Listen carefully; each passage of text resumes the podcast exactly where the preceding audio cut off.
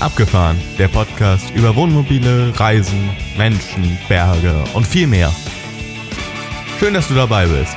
Es heißen dich herzlich willkommen Axel, Jan und Thomas, die drei Moderatoren vom Abgefahren Podcast.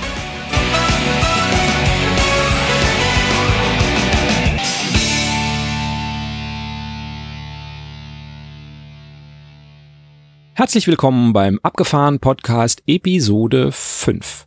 Heute haben wir uns einen Gast eingeladen, dessen Abenteuer zum Titel unseres Podcasts gut passen. Herzlich willkommen, Torben von Hippie Trail. Vielen Dank. Hallo miteinander, ihr beiden.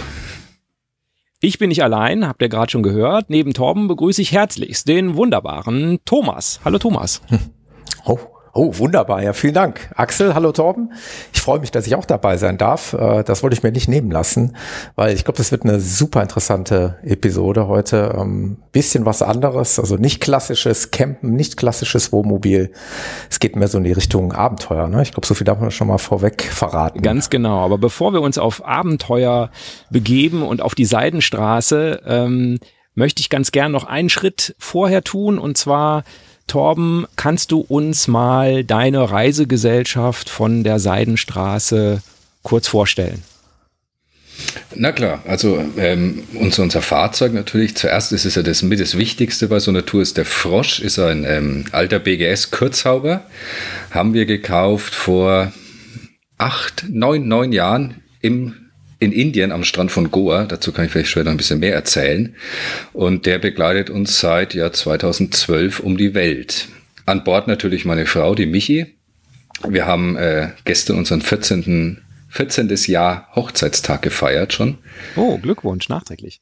Und Romy, unsere Tochter, die ist mittlerweile sieben und Levi, unser mexikanischer Sohn, ist fünf. Ja, cool, ja. Ja, und mit dieser illustren Gesellschaft seid ihr in dem Kurzhauber, wie du gerade gesagt hast. Das ist ein Mercedes-Fahrgestell äh, ne? und ähm, ist ein von 80, 1980 das Baujahr. Ist aber letztlich ein 7,5 Tonner, ne? also schon etwas größeres Wohnmobil, sage ich jetzt mal ein bisschen böse. Ähm, ist ja kein richtiges Wohnmobil, aber dafür Allrad und äh, du hast es, glaube ich, weitestgehend selbst äh, hergerichtet, ne? Genau, also wir, wir haben ihn, wie gesagt, gekauft vor ähm, neun Jahren in Indien. Da war er schon ausgebaut, noch mit dem Original-Einheitskoffer. Ähm, der war ganz gut mit einem Kind, aber dann kam ja das zweite Kind irgendwann und der Koffer war so marode, der ist uns durchgerostet und dann in Bolivien ist die Tür hinten rausgebrochen. Also der musste schon einiges mitmachen. und für die Seitenstraße haben wir uns dann entschieden, einen neuen Koffer mit Alkoven zu nehmen. Den haben wir von einem, von einem alten Schlachterfahrzeug sozusagen runtergeschnitten. Ist ein äh, Ormocar GFK-Kabine mhm. und ja, Zwischenrahmen geschweißt, draufgesetzt und jetzt haben wir auf einmal Stehhöhe und Hände nach oben und richtig, richtig viel Platz zu viert. Ja, mega. Thomas Alkoven, also, das war das, das Stichwort. Alkoven. Ja, ja, Mist, ich bin schon wieder Tor, Torben und ich sind Alkovenfahrer. So.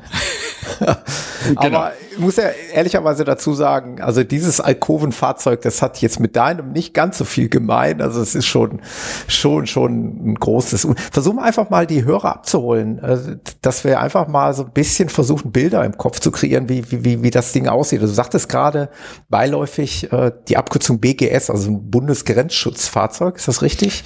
Ich das genau, so genau. verstanden? Ein ehemaliger Funkwagen. Man kennt es bestimmt noch äh, von, von damals, ähm, als die ganzen Atomkraftwerksdemos waren und so weiter. Da sind die rumgefahren, haben, haben quasi, ja, war die Funk, Funkzentrale sozusagen. Ist diese schöne ja. runde Schnauze, kennt bestimmt fast jeder von früher noch. Und was mich jetzt wirklich dann noch mal einmal anschließend interessiert ist, also du hast das wirklich du oder vielleicht mit Freunden oder wie auch immer oder mit der Familie, ihr habt das wirklich dann komplett alleine gemacht oder oder hast du da irgendwie eine Firma dabei gehabt, die das irgendwie umgebaut hat und da drauf gesetzt hat? Wie hast das, wie habt ihr das gemacht? Nein, alles, alles mit eigenem Schweiß und alles eigenen Händen gebaut, ja. Äh, ist wow. natürlich Haupt, Hauptgrund cool. ist, ist Kostensparen. Also wenn man jetzt mal so ein, mhm. sich in der Expeditionsmobilbranche umschaut, wenn man sich was ausbauen mhm. lässt, mhm. da ist man ganz schnell, also auf jeden Fall 100.000 plus. Mhm. Und ich, ich kann ja offen drüber reden, wir haben investiert, ich glaube, 32.000 Euro komplett mit Fahrzeug. Hm. Wir verreisen das Geld lieber. Ja, also ich meine, es sieht natürlich kultig aus. Ne? Es ist wahrscheinlich kultig, es sieht kultig aus und es ist wahrscheinlich auch praktikabler, logischerweise, für die Trips, die ihr da gemacht habt, als eben ein, ein klassisches Wohnmobil, so wie wir es jetzt kennen. Aber da kommen wir sicherlich später noch zu. Ne? Also was so ein Fahrzeug dann, äh, ja, was es ausmacht, mit so einem Fahrzeug dann in Anführungszeichen zum Beispiel durch die Wüste zu fahren. Ne? Das kannst du mit einer normalen Bereifung ja schon nicht machen. Da geht's ja schon los. Ähm, aber auf die Details kommen wir sicherlich später noch zu sprechen. Ja, ich wollte noch ein bisschen äh, drauf rumreiten auf dem Fahrzeug auch, habe mir noch ein paar Sachen aufgeschrieben. Ähm, es ist letztlich ein Expeditionsfahrzeug, hast du ja schon gesagt. Also das ist der, der Sinn und Zweck. Der Allrad haben wir schon, schon gesagt.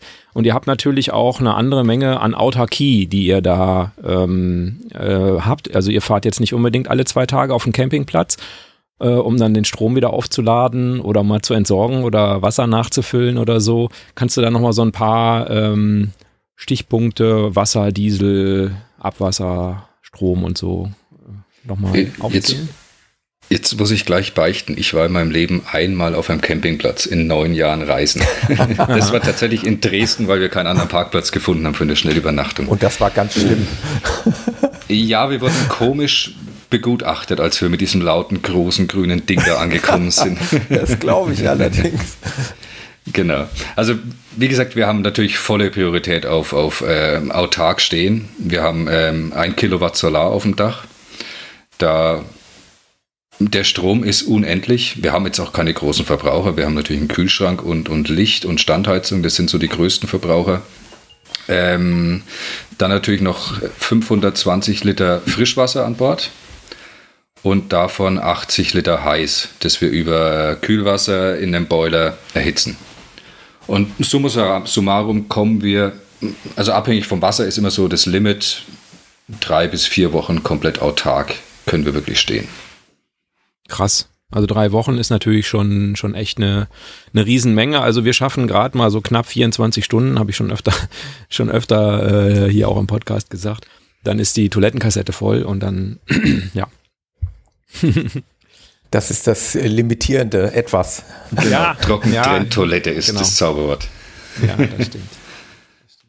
Also wie gesagt, Wasser ist das Limit. Wenn wir jetzt irgendwo natürlich außerhalb der Wüste unterwegs sind, dann können wir unendlich lang stehen, weil dann können wir mit dem Fluss mal wieder schnell auftanken oder so. Aber wirklich, also ab vom Schuss, weg von Wasserquellen, drei bis vier Wochen ungefähr. Was ich mich gefragt habe beim Frosch, was der Vorteil vielleicht gegenüber einem Ducato ist, ganz unabhängig, ob jetzt der Ducato ähm, also gegenüber einem neuen Fahrzeug einfach. Ich hatte äh, tatsächlich letztens ähm, auch so eine Fehlermeldung am, am Ducato, da äh, der Kupplungssensor war defekt äh, und deshalb äh, hatte er da so eine Fehlermeldung geworfen. Ähm, ich schätze mal, dass der Frosch äh, keinen Kupplungssensor hat und auch keinen ABS-Sensor und so weiter. Also ist das eine bewusste Entscheidung auch gewesen für ein älteres Fahrzeug, also wo also ein Quatsch sozusagen nicht drin ist, was man noch mit einem Hammer und einem Schraubenzieher reparieren kann? Ein bisschen Ja, auf jeden Fall. Nee, nee, nee, nee, auf, auf jeden Fall. Das ist der Hauptgrund, warum wir so ein altes Fahrzeug fahren. Ähm, erstens, man kann es tatsächlich alles mit Bordmitteln reparieren, ohne irgendwo einen Laptop anschließen zu müssen. Und falls es doch mal was Größeres ist, jeder Dorfmechaniker kann den wieder zurechtdengeln, wenn irgendwas ist. Mhm. Ich, ich kenne tatsächlich Geschichten von, von ähm, Bekannten, die hatten einen Sprinter, ich glaube Baujahr 2017. Den ist in Dawson City beim Luftfiltertausch ein Fehler passiert, die haben vergessen, die Zündung auszuschalten. Und dann hieß es Luftfehler, äh, Luftfilterdefekt. Und dann ist er 500 Kilometer mit 30 gefahren, bis er eben in der nächsten Ortschaft war, wo jemand einen Laptop hatte. ja, ja, und von Dawson ist es weit, ja. Genau, also es ist tatsächlich eine ganz bewusste Entscheidung, so ein altes Fahrzeug zu nehmen. Hm. Okay, cool. Thomas, hast du noch eine Frage zum Fahrzeug? Ähm, ich weiß nicht, ob ich dem vorwegnehme, äh, eurer Tour, ähm, aber ihr hattet motortechnisch tatsächlich, also äh, da auch mal schon mal ein Problem. Ne? Also denn irgendwann kann auch mal der Punkt eintreten, wo der Motor dann gar nicht mehr will. Das, das, also Stichwort Motorschaden. Das, das war meine eigene Dummheit, muss ich dazu sagen. Aber ich, ich, ich, ich schäme mich ja schon fast, es zu erzählen. Also ich, ich habe vor der Seitenstraße. Hau raus. Vielleicht lernen andere daraus. Ja, ich habe vor der Seitenstraße den, den, den Frosch komplett restauriert. Also wir haben ihn wirklich entkernt, äh, Motor zerlegt, Ventile neu eingeschliffen, pipapo. Ähm, dann sind wir losgefahren Richtung Seidenstraße und am Chiemsee Autobahn unter Volllast auf einmal metallernes Geräusch gehört. Zum Glück sofort runtergefahren. Ähm, dann habe ich Mercedes Servicewagen angerufen, weil ich wusste einfach nicht, was es ist. Der kam am nächsten Morgen, hat gemeint, mach mal einen Motor an. Nicht so wirklich, ja, ja, mach ihn mal an. Er ist noch kurz gelaufen und dann hat's Peng gemacht und er war gestanden. Also uns hat's die Kurbelwelle gefressen. Hm. Nach ähm, zwei Tagen sind wir wieder weitergefahren. Ich habe zum Glück einen Austauschmotor bekommen, habe den quasi am Straßenrand gewechselt und wir, wir sind weitergefahren. Das hat gut funktioniert. Aber der Grund das klingt jetzt so einfach. Allein das ist ja schon total skurril. Ich habe mal eben einen Austauschmotor eingebaut. Ja, am, am Chiemsee gibt's viele Bauern, die irgendwie einen alten Unimog in der Scheune stehen haben. Und da haben wir relativ schnell einen Motor Ach, gefunden. Cool. Also Hammer. Grund des Schadens war tatsächlich, dass ähm, von der Ölwanne Dichtmasse sich abgelöst hat und hat sich ähm, zwischen Kürbelwelle und Pleulager eingerieben und hat dort dann die Ölbohrung verstopft. Und er ist einfach trocken gelaufen auf dem sechsten Zylinder. Mhm. Also Blöd, niemals, ja. niemals extra Dichtmasse oder wenn dann ganz, ganz sparsam verwenden an der Ölwanne. Gut, jetzt sind wir wieder beim Thema Ducato, ne, Axel. Ja. Also ich werde an der Ölwanne wahrscheinlich nie rumschrauben. Kommst du gar nicht ran wahrscheinlich. Äh, Punkt A komme ich nicht dran, Punkt B habe ich keine Ahnung davon. Also ich lasse es lieber. Ja. Aber hat, hatte ich auch nicht. Also bei unserer ersten Reise, ich hatte keine Ahnung von Autos. Und dank so einem alten Auto, es geht natürlich auch öfters kaputt, lernt man alles. Und wie gesagt, ich bin Programmierer und habe jetzt schon einen Motor einfach getauscht. Nebenbei mal. Krass. Das geht schon. Mhm. Ja. Genau, das ist ein guter Punkt. Ihr seid ja das erste Mal, da wart ihr noch eine kleinere Reisegesellschaft, nämlich nur die Michi und du. Da seid ihr auch schon mal über die Seidenstraße gefahren, äh, unter anderem. Und ähm, das war so der erste Punkt. Da habe ich mich so ein bisschen gefragt, wie seid ihr da drauf gekommen? Also warum habt ihr, man hätte ja auch hinfliegen können oder zu Fuß trampen oder mit dem Fahrrad fahren oder so. Wie seid ihr drauf gekommen, ich sage jetzt mal Wohnmobil, das trifft es ja nicht so ganz, ähm, ein Wohnmobil zu nehmen? Du hast früher als Kind Camping also, gemacht, du hast gesagt, nur einmal warst auf dem Campingplatz und das war Dresden, also das kann es nicht gewesen sein. Äh, nee, nee, wir, wir kommen beide aus einer Nicht-Camping-Familie. Ähm, wir hatten eigentlich beide so ein bisschen die Idee, bevor wir uns kennenlernten. Ähm, ich habe mit meinem Bruder damals gab es von Evan McGregor diesen Film Long Way Round auf den Motorrädern. Und mein Bruder sagt zu mir, bevor wir 30 sind, machen wir das auch. Da kannte ich meine Frau noch nicht und habe ich sie kennengelernt und sie hatte ein Foto von der Royal Enfield, das ist diese indische Motorradmarke, auf der Klippe von Goa und sie hat gemeint, sie will unbedingt mal nach Indien, aber nicht fliegen, sondern fahren. Ja, dann haben wir gesagt, das machen wir irgendwann. Da ging dann noch fünf Jahre ins Land. Wir mussten natürlich ein bisschen Geld sparen, mussten ein Auto finden, haben das Auto tatsächlich nur nach der Optik gekauft. Das war noch ein Mercedes 319, also noch nicht der Frosch, der aktuelle. Haben den gekauft, sind eingestiegen und losgefahren und hatten von nichts eine Ahnung. Aber wir haben es bis nach Indien geschafft. Also es hatte jetzt nicht den, den Punkt, dass ihr schon immer mal Camping gemacht habt oder so. Das war wirklich dann sozusagen der, der, der harte Einstieg ins, ich sag mal jetzt Camping, äh, es gibt ja vielleicht verschiedene Arten von Camping. Mhm. Ja, also wir, wir haben tatsächlich vorher mal geübt, wir haben uns ein Wohnmobil ja. gemietet und sind einmal die klassische Italien-Tour gefahren für zwei Wochen. Einfach mhm. zu wissen, okay. kann man überhaupt im Auto schlafen und so diese ganz, ganz grundlegenden Basics. Ja, und das hat funktioniert und dann haben wir uns ein Auto gekauft und sind einfach losgefahren. Einfach, einfach machen war damals die Devise.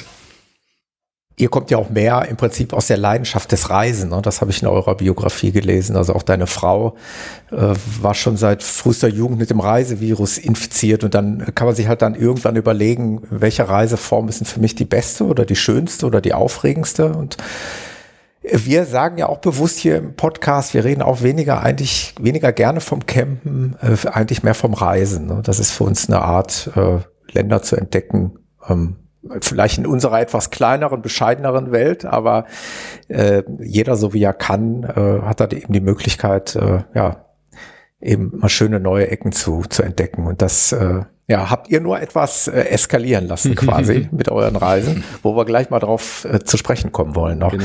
Vielleicht wollen wir einfach auch mal die Zuhörer so ein bisschen abholen, ähm, wie wir den Torben überhaupt, haben wir das eigentlich gerade schon gesagt, wie wir Torben und seine Familie so wirklich kennengelernt haben, wo wir sie zum ersten Mal gesehen haben. Das müsste man vielleicht jetzt auch mal langsam erwähnen. Das ist eine wunderbare Dokumentation im ZDF gibt, äh, bei Terra X. Vielleicht kann der Torben da ein bisschen mehr zu erzählen. Ähm, wie ist es entstanden? Wie, wie kam die Idee auf und wie seid ihr da zusammengekommen? Uh, das war eine, eine lange Geschichte, wie wir zusammengekommen sind. Also äh, ich muss mal ganz weit ausholen. Es ging damals los. Es gibt ähm, das Fernwehtreffen, ist ähm, hinterm Flughafen Frankfurt-Hahn. Ähm, ist, ist mit das größte Treffen nach der Abenteuer Allrad für, für Expeditionsreisende. Da hatte ich damals einen Vortrag gehalten über die, die Panamerikaner-Tour. Und ein paar Monate später meldete sich der Veranstalter und hat gemeint, er hat da eine Anfrage von Spiegel TV. Die wollen irgendwas drehen, ob wir da Interesse dran hätten. Und ich meinte, ja klar. So kam der, der Erstkontakt zustande. Dann gab es aber einen Pool mit über 100 äh, Probanden sozusagen die, die so in, in der Auswahl waren. Und dann hat es tatsächlich ein Jahr gedauert, bis das immer weiter runtergebrochen wurde. Und am Ende sind drei Familien übrig geblieben und eine davon waren zum Glück wir. Und also Spiegel TV hat es produziert für Terra X. Und es, es war eigentlich so, so ein Prototyp, die wollten das ausprobieren, weil Terra X ist ja ganz klassisch sehr dokumentarlastig, mhm. ähm, nicht so reportagelastig, wie es jetzt bei uns war die wollten es einfach ausprobieren, ob es funktioniert, ist das neue Format. Und ja, kam super an. Die Einschaltquoten waren auch recht gut und alle glücklich und zufrieden. Ja, schön. Vielleicht sage ich nochmal den Namen, das heißt Abenteuer Freiheit und äh, da geht es eben über die Seidenstraße, das, was da jetzt berichtet wurde. Du hast ja gerade gesagt, äh, wart auch schon auf der Panamerikaner unterwegs. Ähm, tatsächlich gab es eine zweite Folge, wo eine andere Familie äh, auch porträtiert wurde, die dann eben auch zu dem Zeitpunkt auf der Panamerikaner unterwegs war. Und es war aber 2019, 2020, richtig? Ihr seid wahrscheinlich 2019 mhm. losgefahren? Genau, wir sind September 2019 sind wir losgefahren, ja. Dann kannst du vielleicht mal kurz so eure Reiseroute, so die ersten, also es ging in, in Bayern los. genau. Chiemsee haben wir schon. Etwas Chiemsee, holprig. Etwas holprig. Dann, Kleiner Zwischenstopp am Chiemsee. Genau, dann ging es nach, nach dieser kleinen Zwangspause ging es dann weiter ähm, Österreich, Stück Italien, dann Slowenien, dann komplett den Balkan runter, also über Kroatien, ähm, Montenegro, Albanien. Ich wollte unbedingt nochmal nach Albanien. Das kann ich jedem Europareisenden empfehlen. Albanien ist das perfekte Camperland. Also frei stehen, legal, mit das einzige Land in Europa, wo man wirklich frei stehen kann. Und es gibt Berge, es gibt Meer, es ist, Albanien ist einfach für Europa ein Traum. Ja, nach Albanien ging es dann nach Griechenland weiter, nochmal kurz an der Peloponnes, ein paar Tage einfach am Strand gelegen und dann ging es Richtung Israel mit der Fähre. Ja, und das, das da war so ein bisschen ungefähr auch die Doku, ne? Die Doku startet in Israel, jedenfalls äh, meinte ich mich so zu erinnern, dass das da losging.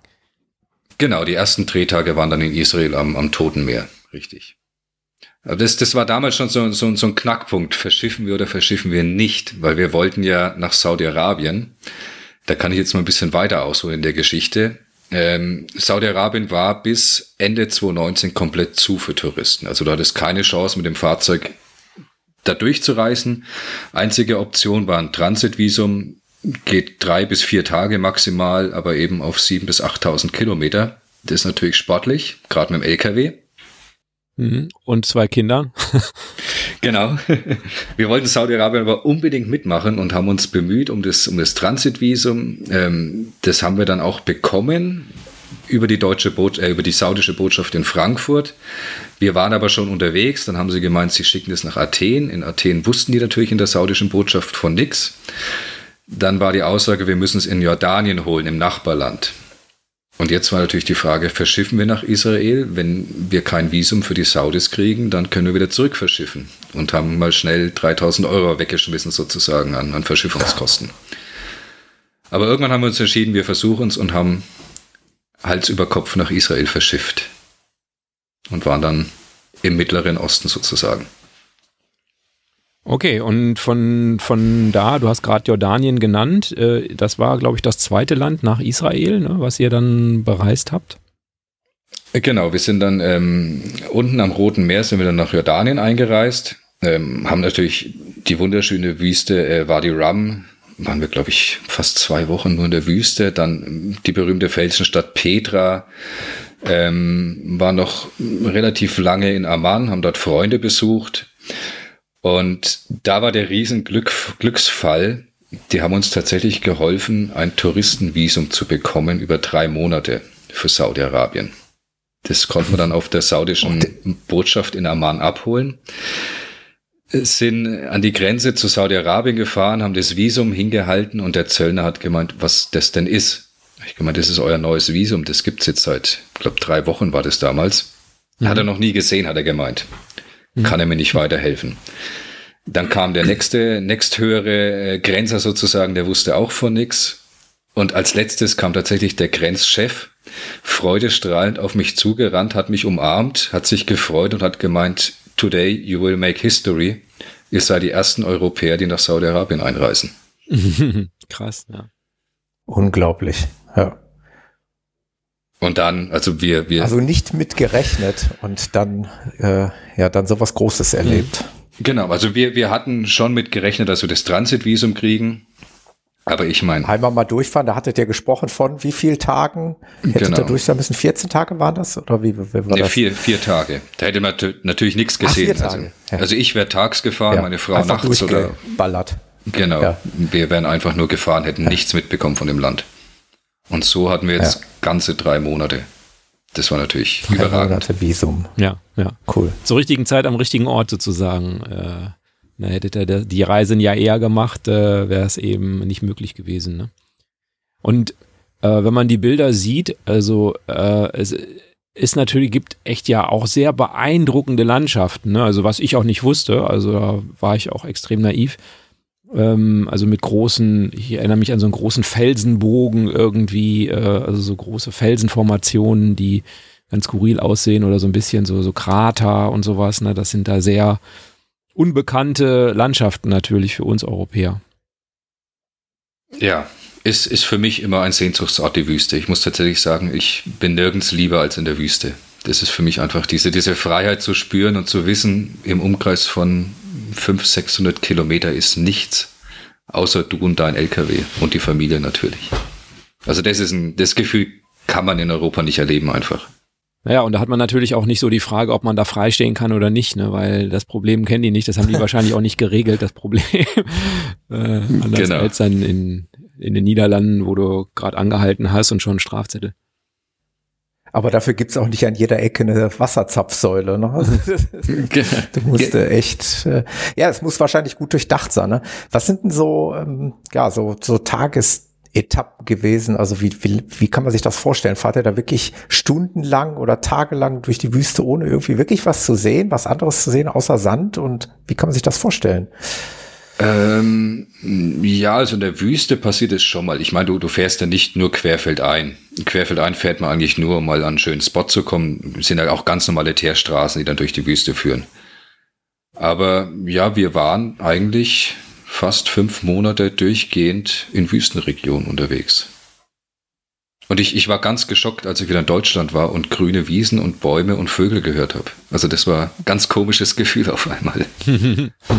Also in, in unserer Szene, wir müssen dazu sagen, wir sind leidenschaftliche Läufer. Auch da gibt es tatsächlich so eine ja, so eine Sehnsucht äh, von einigen Läufern in der Wüste zu laufen. Ne? Das ist nicht selten. Es gibt äh, ganz leidenschaftliche Wüstenläufer, die da irgendwie tagelang sich durch die Wüste quälen. Das muss ja auch irgendwie so ein, so ein ähnliches Gefühl erzeugen, wie, wie als wenn man mit dem Auto da durchfährt. Also es muss diese Freiheit sein, diese Unendlichkeit irgendwie, schätze ich mal. Also ich kann nicht mitreden, ich war noch nie in der Wüste, aber so stelle ich es mir vor.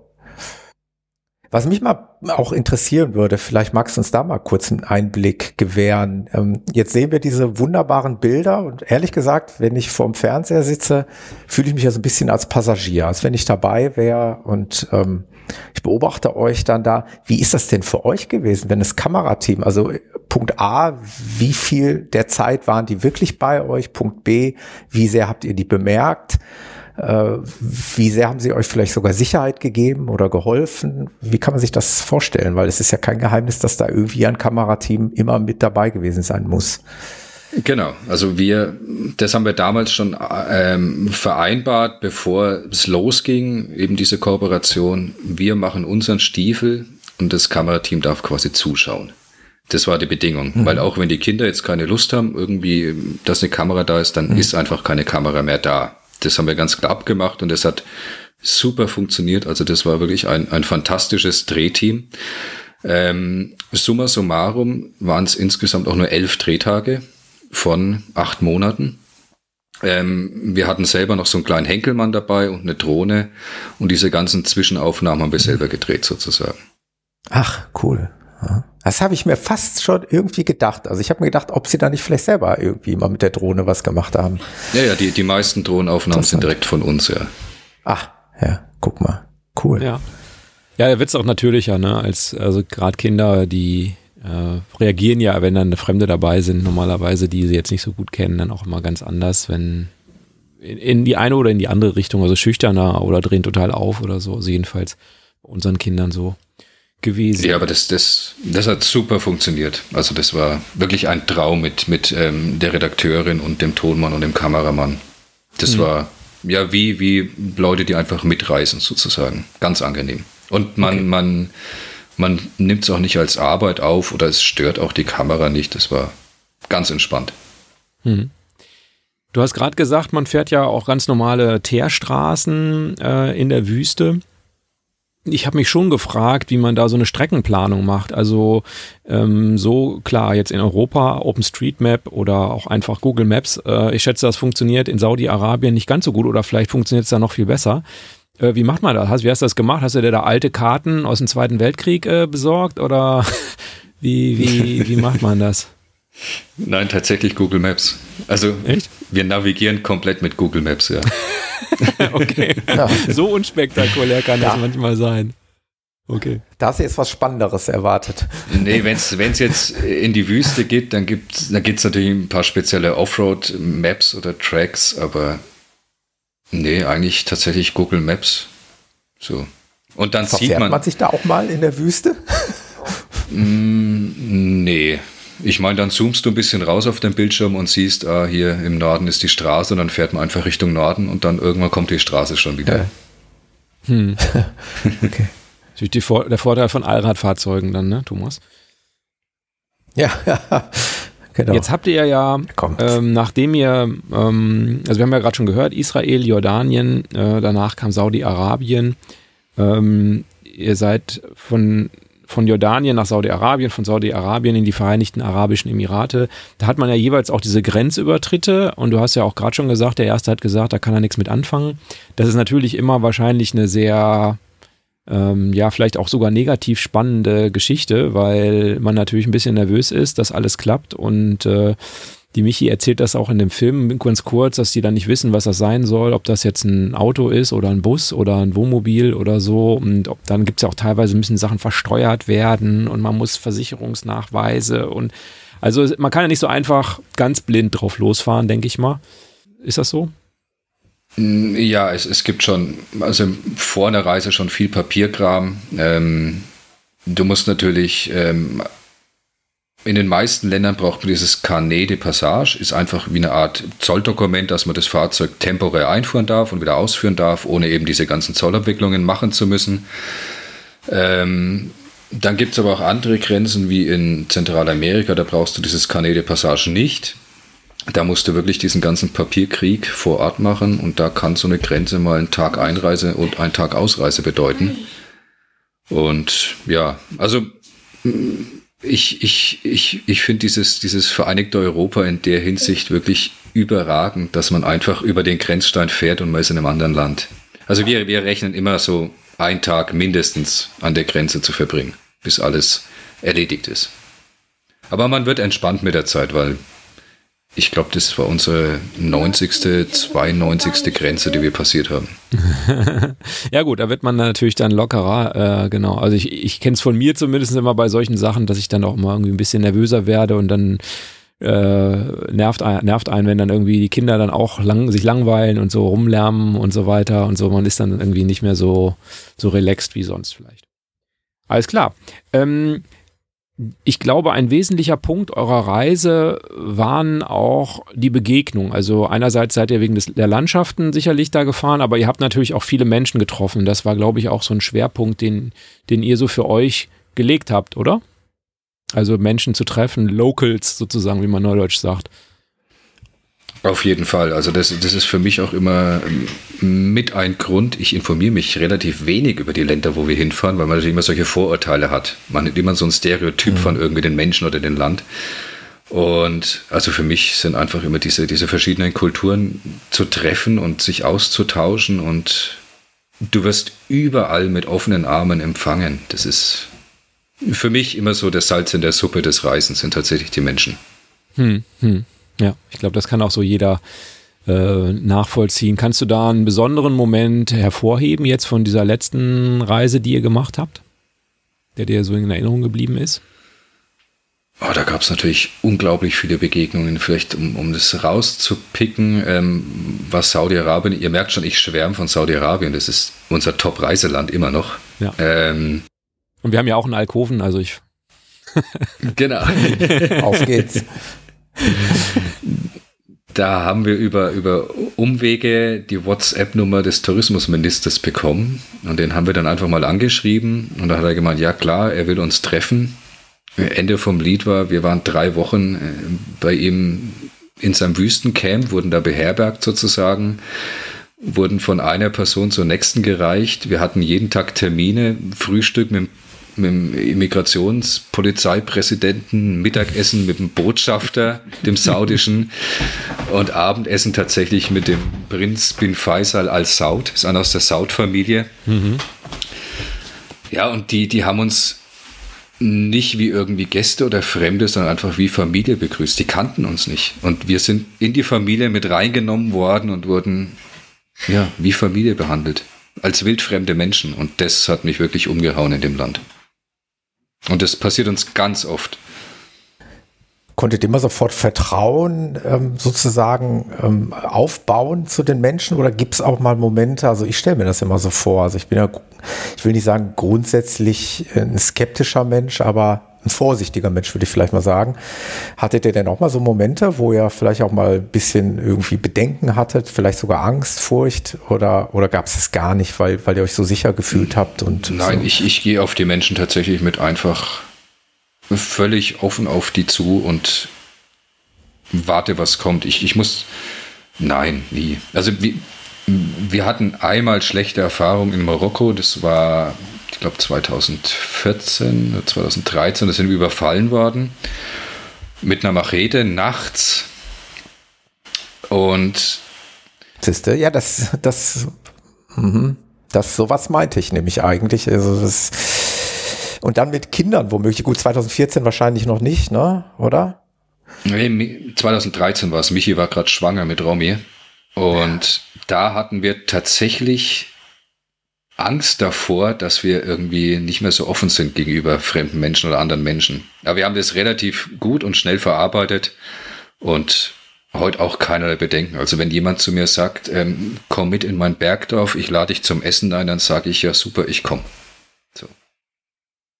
Ja, das ist natürlich so. Die ganz große Anzahl der Menschen ist eben einfach voll in Ordnung. Es gibt immer ein paar Arschlöcher und die gibt es natürlich in allen Kulturen und überall. Ähm, genau, das ist natürlich äh, so dass man normalerweise die Wahrscheinlichkeit sehr hoch ist, einfach nette Menschen zu treffen. Ne? Genau, ich, ich sage immer den schönen Spruch, wenn Leute sagen, ihr habt aber Glück gehabt, dass nichts passiert ist, dann sage ich immer falsch, wir haben nur kein Pech gehabt. so kann man es auch sehen. Ja, sehr cool. Sag mal, jetzt ähm, Landschaften, klar, das kann man im Podcast schwierig transportieren. Ähm, das kann sich dann jeder ja nochmal angucken. Ähm, du hast gerade gesagt, ihr habt euch zum Beispiel auch die Stadt Petra angeguckt äh, oder das Wadi Ram. Ähm, das ist ja eine bestimmte Landschaft äh, in Jordanien, wenn ich das richtig aufgeschrieben habe. Ähm, das ist ja so der Bereich Kultur. Ist das ist auch wichtig für euch, dann diesen Bereich mitzunehmen als, als, als, als Information oder als Inspiration? Ja, klar, ich meine, jedes Land hat so seine, seine Must-Have-Sightseeing-Punkte, die wir natürlich auch anfahren. Aber also für mich ist tatsächlich eher die Natur als, als das Kulturelle immer so im Vordergrund. Und man, man wird auch oft so ein bisschen müde dann, schon wieder alte Steine. Ich meine, du hast es dann natürlich über Wochen lang oft. Und ja, ich brauche dann immer wieder eine Abwechslung und will einfach in die Wüste. Und jeder denkt immer, die Wüste ist doch überall gleich, aber das stimmt nicht. Also Wüste ist so unterschiedlich. Ich könnte da Jahre verbringen. Was ich mich gefragt habe, ist, ihr wart ja jetzt in verschiedenen Staaten und ähm, politisch kann man da wahrscheinlich unterschiedlicher Ansicht sein, ob, ob äh, Saudi-Arabien jetzt ein Liebesland ist oder ein böses Land. Äh, ich sage es jetzt mal einfach so ein bisschen kindlich. Ist das etwas, was ihr einfach ausgeblendet habt? Also die Menschen äh, sind ja meistens äh, unabhängig davon, wie das Land ist oder wie die politische Führung da agiert. Ist das etwas, was euch bewegt hat oder war es für euch untergeordnet wichtig? Ähm, also ich muss sagen, wenn wir in solche Länder fahren, ich sage jetzt mal in Anführungszeichen Bad States, dann Politik interessiert mich nicht. Und ich, wir reden auch nicht mit den Locals über Politik, das wollt ihr selber auch nicht. Ähm, uns geht es tatsächlich nur um die Menschen, die dort sind. Unabhängig von, von der politischen Führung oder dem Regime, was dort herrscht. Aber wir, wir haben natürlich auch oft Gegenwind bekommen, warum wir denn in so ein Land fahren. Und dann sage ich mir, da können doch die Menschen nichts dafür, wenn die einfach den falschen Führer an der Spitze haben. Ähm, also was ich sehr besonders finde bei eurer Reise ist einfach, also man sieht das öfter schon mal oder hat das auch schon öfter mal gesehen, dass Leute, sag mal, ähnliche Reisen machen, also mit Expeditionsmobilen äh, irgendwo durch die Gegend schippern. Aber das sind dann meistens äh, ein Pärchen, also Mann und Frau, äh, oft gesetzteres Alter ähm, und die machen das. Und das kann ich mir auch persönlich sehr gut vorstellen, weil das ist, kann man, wenn man, wenn man miteinander gut klarkommt, dann funktioniert das. Ähm, ich habe übrigens, bevor ich meine Frau geheiratet habe, waren wir sechs Wochen in Kanada mit dem Zelt unterwegs. Also äh, ich glaube, ich weiß, wovon, wovon wir reden, wenn man dann so 24 Stunden aufeinander hockt. Ähm, aber ähm, ihr habt ja Kinder dabei gehabt und das hat natürlich ein paar, das macht es natürlich schöner, aber es macht es natürlich auch anders. Einfach. Äh, der erste Punkt ist natürlich, ähm, Kinder spielen ja gern mit Kindern. So, jetzt hattet ihr zwar zwei dabei, aber nicht unbedingt äh, zwei, jetzt für die Romi keine, keine, keine Freundin und für den Levi auch keinen Altersspielgenossen, äh, der mit ihm dann äh, auf der gleichen Welle spielt. Wie war das? Also stelle ich mir auf jeden Fall schwieriger vor. Also Romy reist ja schon mit uns, seitdem sie ein Jahr alt ist, so um die Welt. Also sie, sie ist es ja gewohnt. Und wir hatten natürlich auch Bedenken, wie ist es denn mit dem sozialen Umfeld, wird sie das vermissen und so weiter. Wir haben ja jetzt die Erfahrung, wir sind jetzt seit über einem Jahr wieder in Deutschland und waren auch vor der Seitenstraße zwei Jahre in Deutschland.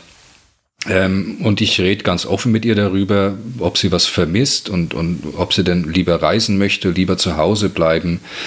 Und aus ihr schießt es immer raus, sie will weiterfahren, sie will weiterfahren. Also sie, sie, sie vermisst natürlich ab und zu Kinder, mit denen sie Deutsch reden kann, unabhängig von ihrem Bruder jetzt.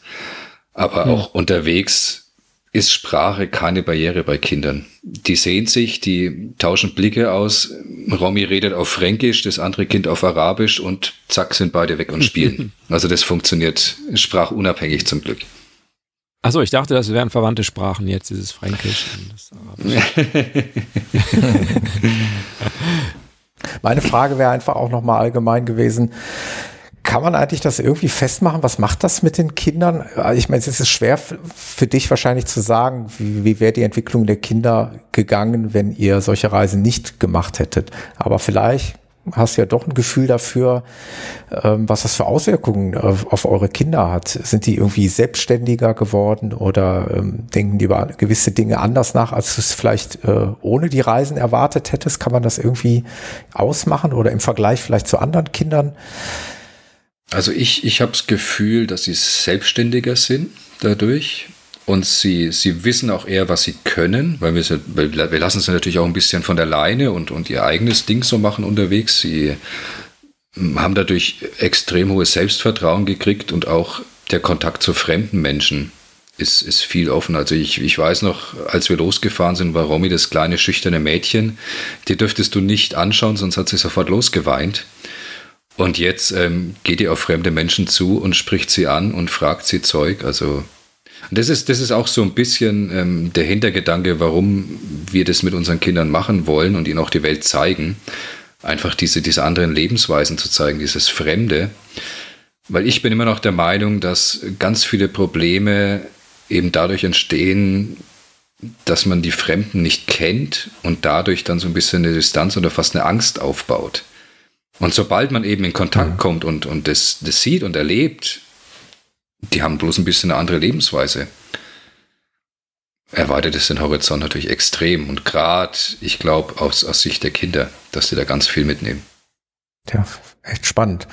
Ähm, von der anderen Warte her ist es natürlich auch spannend. Jetzt kann man sich sagen, okay, ähm, Romy ist, ist jetzt im Schulalter. Da haben wir immer das Thema Schule. Ist jetzt wahrscheinlich auch ein, ein Problem, äh, Problem in Anführungszeichen. Wie löst ihr das? Ich meine, ich weiß es zumindest von der Dokumentation, aber vielleicht magst du uns das einfach nochmal im Podcast erklären. Wie geht man damit um? Also in Anführungszeichen schulpflichtige Kinder, die wollen ja irgendwie auch ja was lernen oder müssen was lernen. Genau, das ist ja also nicht nur die, die, Schule des Lebens, das habt ihr übrigens auch sehr schön rübergebracht.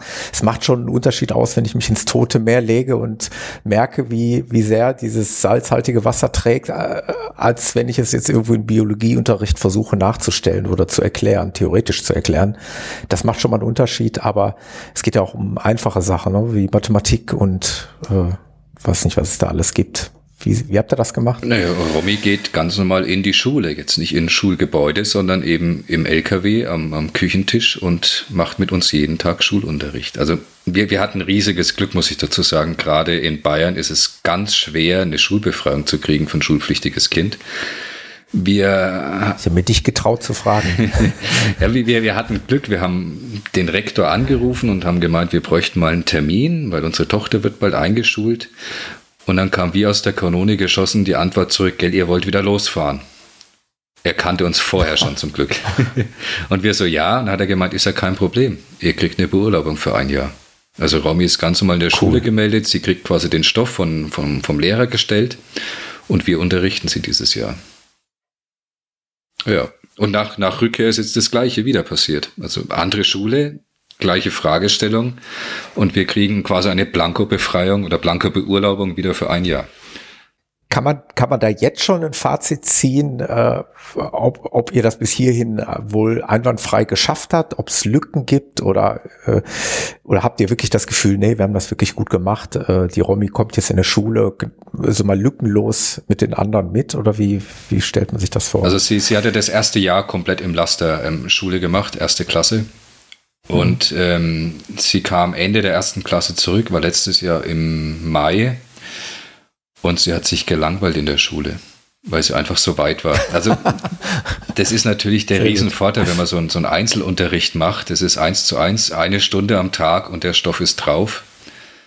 Ja, die Lehrerin hat natürlich schon überlegt, ob sie jetzt in die dritte Klasse kommt. Also sie ist gerade in der zweiten, ob sie nicht einfach die dritte schon weitermacht. Und sie lernt jetzt selbstständig Englisch, bringt es ihrem Bruder schon bei. Also das funktioniert super. Ja, wobei natürlich seit diesem Jahr oder seit den letzten zwölf Monaten äh, wahrscheinlich eine ganze Menge mehr Leute mitreden können, was das Thema Homeschooling angeht. Und äh, ich, ich weiß nicht, das habt ihr wahrscheinlich auch wahrgenommen, dass kaum jemand ein gutes Haar am Homeschooling gelassen hat. Also sehr großes Gestöhne. Auch wir stöhnen darüber. Also wir haben drei Kinder und ähm, das ist schon schwierig, sie zu motivieren, äh, dann das zu machen und so. Also das ist jetzt nicht nur lustig. Äh, ein Freund von mir sagte ja, er hätte sich das auch immer so romantisch vorgestellt, irgendwie durch die Welt zu reisen und die Kinder machen Homeschooling und so. Äh, ja, äh, sieht von außen vielleicht erstmal lustig aus, aber ist natürlich schon auch Arbeit. Und ähm, ja, es ist eine, hinkriegen. Ist natürlich eine andere Situation jetzt. Ich kenne die Situation jetzt auch. Also hier finde ich es extrem anstrengend in Deutschland. Ich meine, gerade okay. wenn man selbstständig ist und dann noch ein Kind zu Hause unterrichten muss, ähm, alles unter einen Hut zu bringen, ist natürlich extrem schwierig. Aber wenn wir auf Reisen sind, dann, ich arbeite in der Zeit nicht, ist tatsächlich komplett Family Time. Und da findet man schon mal eine Stunde am Tag, wo man das ganz entspannt dann macht oder zwei Stunden. Also jetzt in den deutschen mhm. Alltag finde ich es tatsächlich schwierig, aber unterwegs ist alles viel einfacher und unkomplizierter. Ja, okay. Ja, das macht natürlich nochmal einen Unterschied aus, ja. Wobei man natürlich dann auch immer regelmäßig, also irgendwelche Sachen machen muss, die man selber vielleicht auch nicht so interessant findet. Also bei mir wäre es jetzt Grammatik zum Beispiel, ähm, was ich auch nicht ganz so wichtig finde. Äh, aber ähm, das muss man natürlich trotzdem beibringen, weil man es natürlich trotzdem die nächsten, weiß ich nicht, neun Schuljahre oder wie viel es auch immer dann sind oder zehn oder elf oder zwölf dann eben braucht. Ne? Ja. Was, was mich noch interessiert, ist, ähm, du hast gesagt, die Landschaften sind für dich das Wichtigste und die Wüsten. Hast du denn ähm, für diesen ersten Teil, wir kommen vielleicht gleich nochmal darum, warum es ein erster Teil ist, ähm, für den ersten Teil dann eine Lieblingslandschaft gefunden auf dem ersten Stück? Hm. Jetzt aus dem Stegreif würde ich Wadi Rum sagen.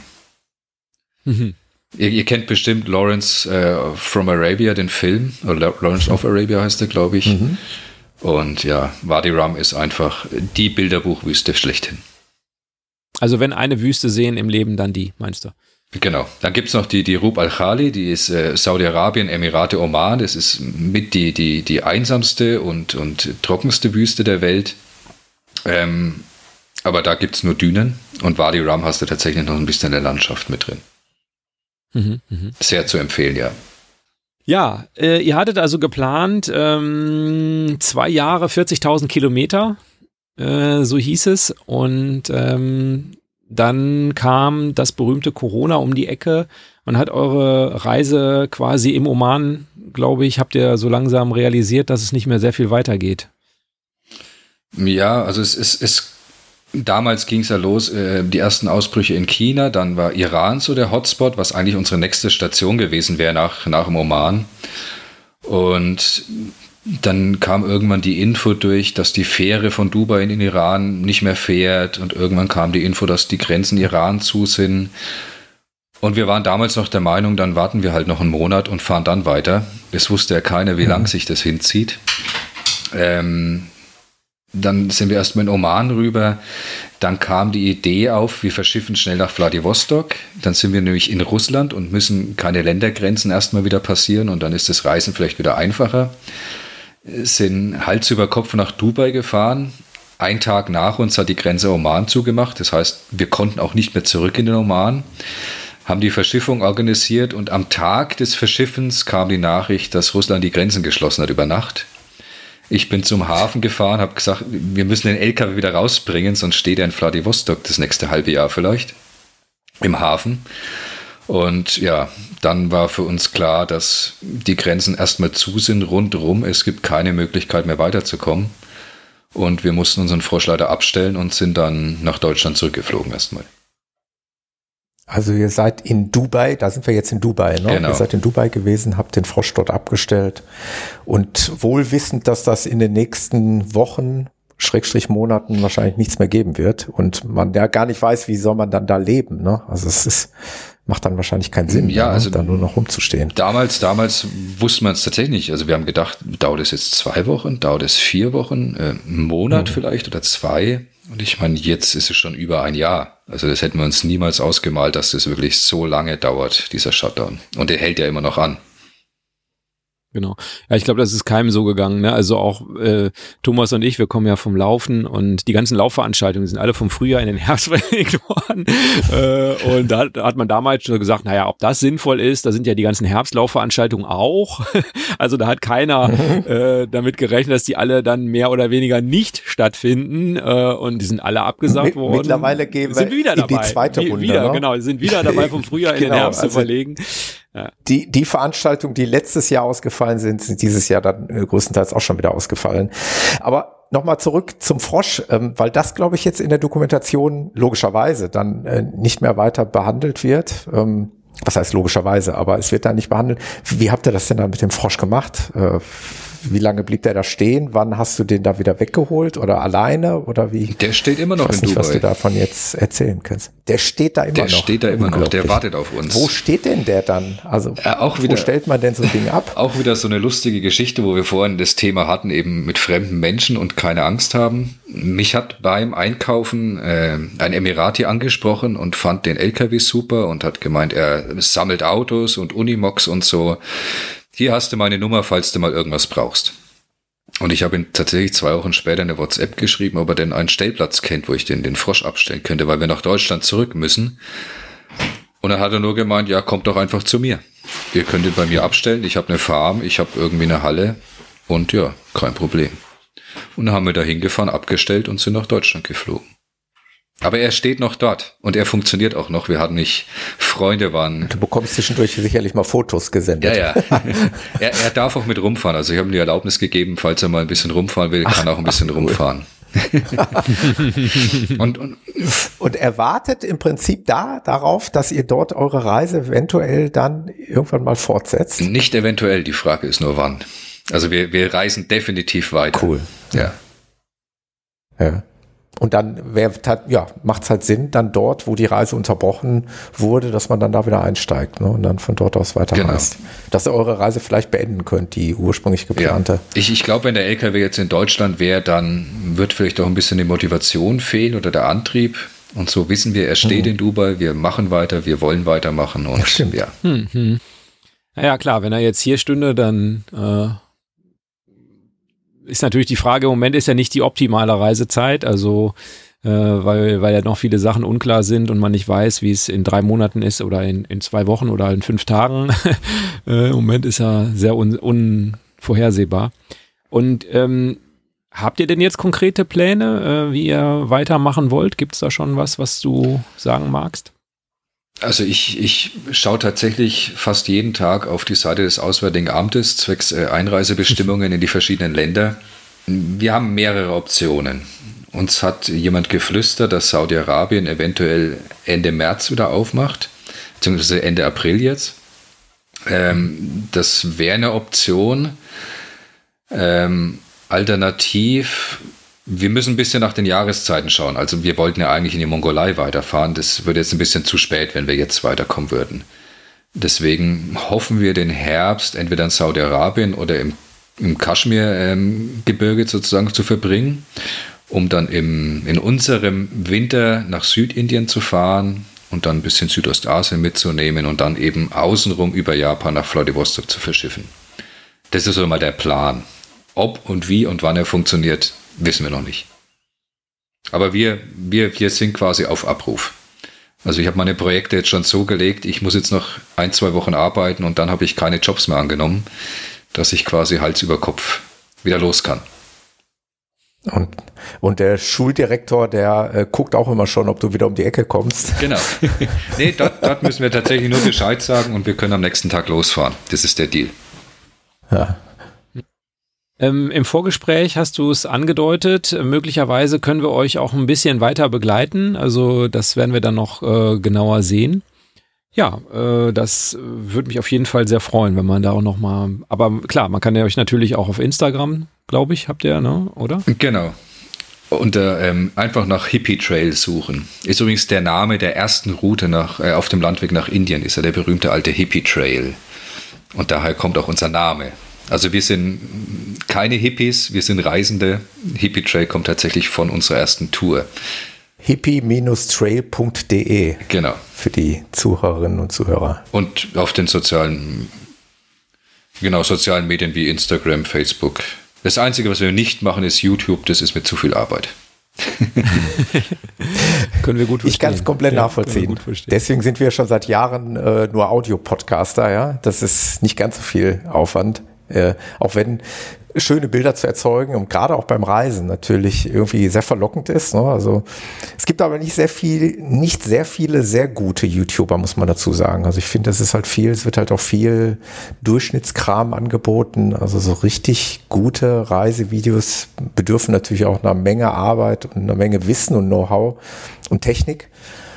Dann wird's gut, aber ähm, ja, ich kann es verstehen. Das ist halt schon, schon eine Menge Arbeit, weil äh, ihr habt schon so viel Arbeit mit dem Reisen an sich und dann immer noch eine Drohne äh, nebenher fliegen zu lassen und äh, mit der Kamera aus x verschiedenen Perspektiven ist, glaube ich, schon, ist schon mal eine andere Hausnummer. Das, das ist auch der, der Grund, warum wir kein YouTube machen wollen, weil dann siehst du die Reise tatsächlich nur noch durch den Sucher und, und du produzierst quasi für deine Filme mhm. das Material. Mhm. Und ja, ich, ich, ich genieße es tatsächlich, wenn ich einfach mal die Kamera nicht habe und das nicht dokumentiere, sondern wirklich nur ein Foto in meinem Kopf gespeichert habe. Hm. Wobei die Michi, glaube ich, viele Fotos macht, oder habe ich das falsch äh, festgestellt irgendwie, dass das genau, so die, Leidenschaft von ihr ist? Die Michi macht äh, Fotografie und äh, schreibt dann die Bücher dazu. Ich mache tatsächlich nur ähm, die Vorträge. Wir machen normalerweise eine Vortragstour immer in ganz Deutschland, außerhalb äh, von Corona-Zeiten natürlich. Und ja, ich mache ein bisschen Video, aber Michi macht tatsächlich ganz viel Fotos. Oder eigentlich die meisten mhm. Fotos auf der Reise. ja.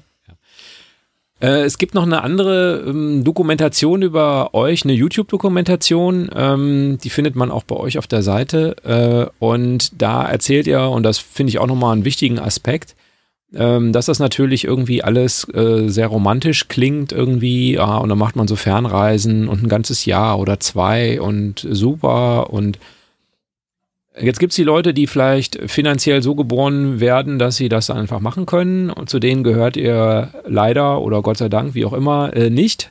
Sondern das ist eben auch eine Menge Arbeit. Also es ist äh, nicht so eben kurz, sondern es ist eben viel Arbeit vorher. Und vielleicht kannst du da noch mal ein paar Worte zu sagen für die Leute, die denken, das mache ich auch.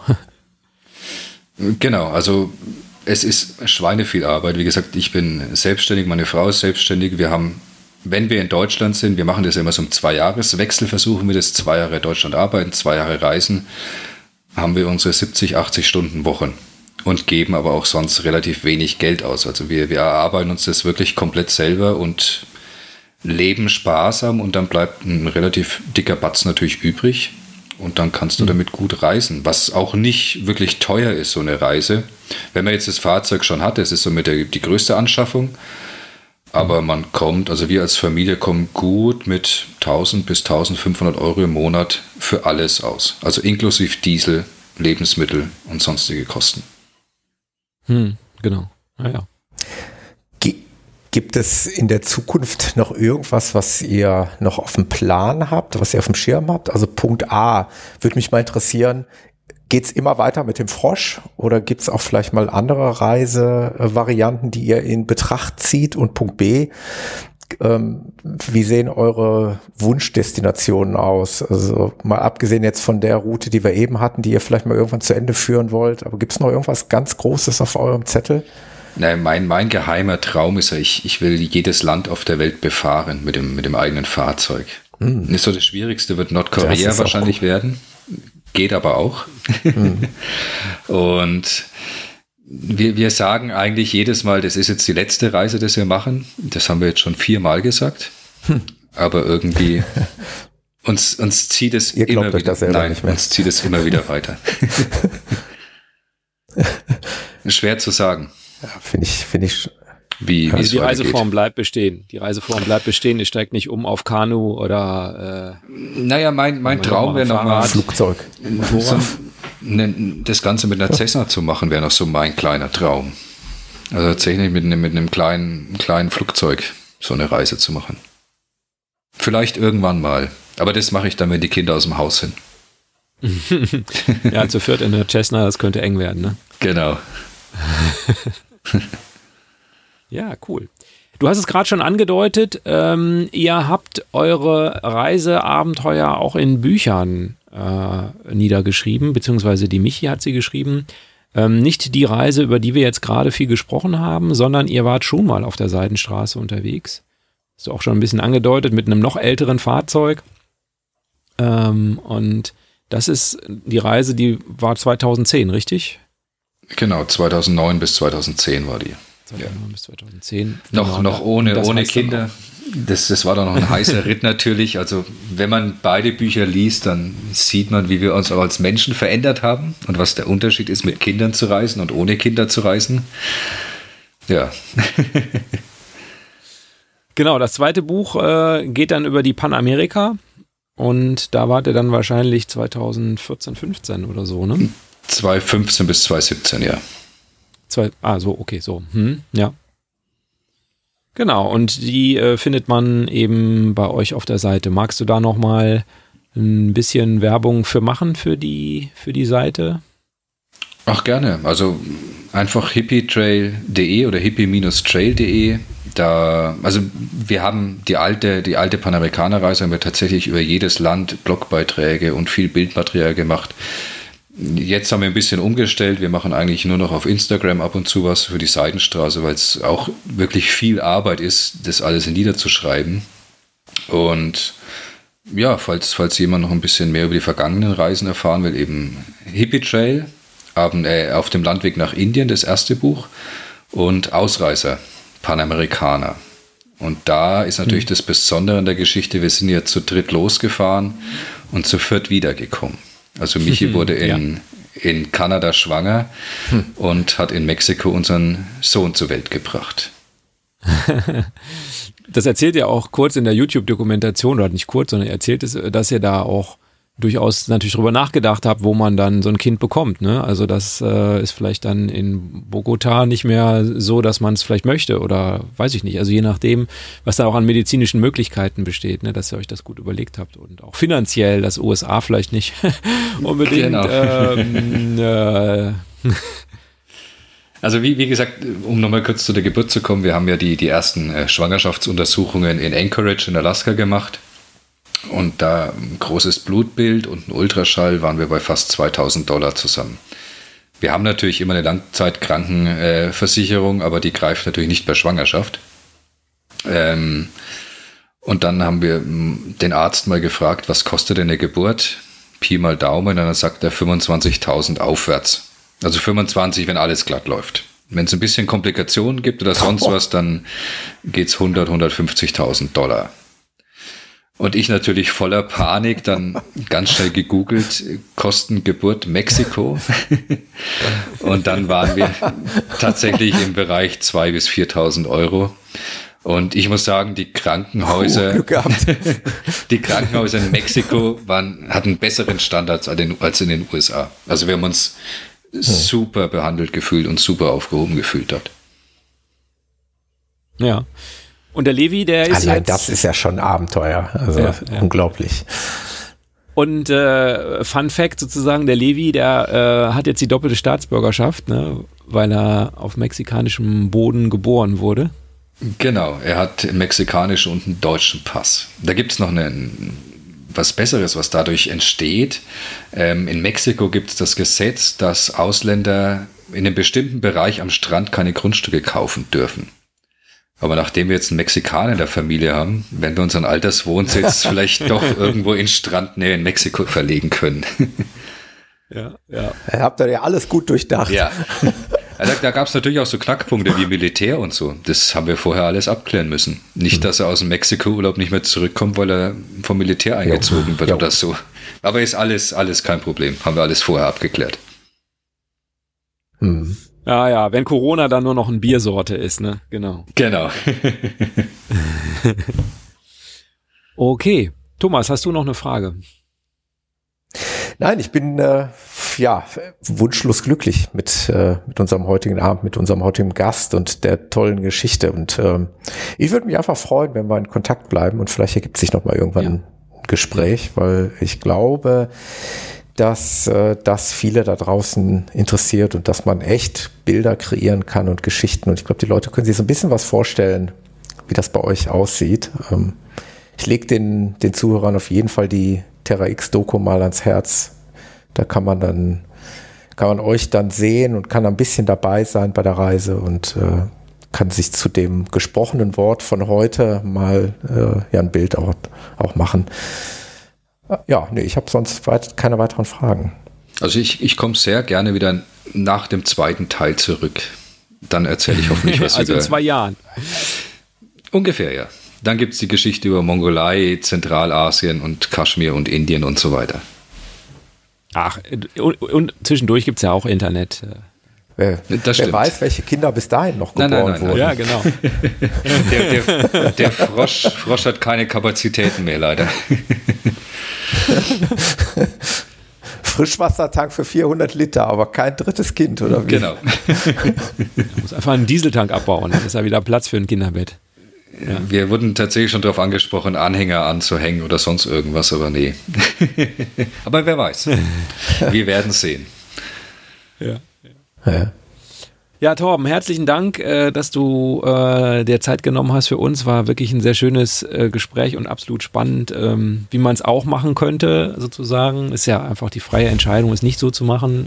Wie gesagt, ich habe ja gesagt, wir, wir wären dann vielleicht im Herbst auf in Niederlanden zu finden, während du sagst dann irgendwie Ostasien oder Kaschmir. Und genau, spannende, spannende Geschichte und finde ich toll, dass ihr es so macht. und äh, euch da nicht quasi dem Mainstream hingebt. Und spannend. Ja, herzlichen Dank. Ja, vielen Dank. Danke an euch beide, Alex und Thomas. Hat wirklich Spaß gemacht, die nette Runde hier. gerne, gerne. Das ist prima. Alles klar, dann wünsche ich euch äh, noch einen schönen Abend und äh, bleibt weiter gesund und äh, für dich, Torben und Familie natürlich, liebe Grüße äh, und das drücken wir die Daumen, dass es bald losgehen kann. Vielen Dank. Dann macht's gut, bis bald. Ciao, ciao. Tschüss. Das war der Abgefahren Podcast mit Axel, Jan und Thomas. Weitere Informationen findest du auf unserer Homepage abgefahren-podcast.de auf der Episodenseite.